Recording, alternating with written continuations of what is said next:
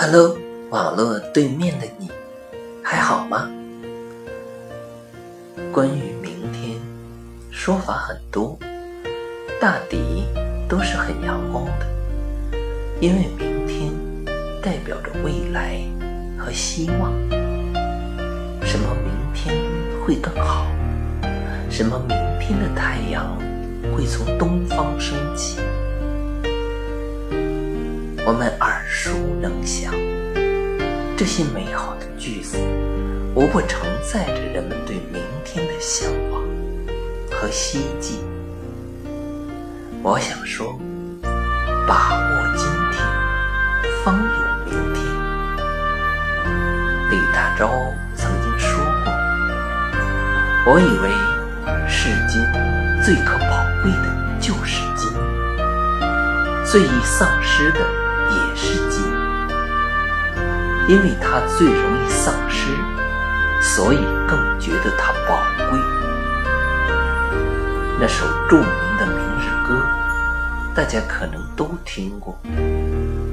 明日复明日，明日何其多。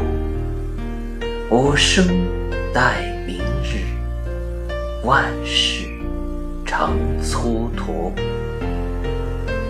如果我们不能够把握今天，把今天的事情做好，总是幻想着明天怎样怎样。试问，没有今天打下的基础，明天又怎么会更美好呢？如果今天的情况一团糟，也许明天根本没有精力去开创美好的未来。光解决今天遗留的问题，就已经疲于奔命。再说，明天还不是又一个今天吗？今天过去，明天来了，明天将变成今天。如果不珍惜今天，把希望都放在明天，人生将就此虚度。实际上，又有谁不知道今天的重要性？又有谁不知道明天是又一个今天呢？但知易行难，知道了却不一定能做到。如何才能把握今天呢？我想，最重要的是要有自己的人生目标。知道自己想要的是什么，而不是为别人而活，为别人而做。我们所有的言行、一举一动，都是为了我们自己的目标，为了我们内心深处的渴望而付诸实施的。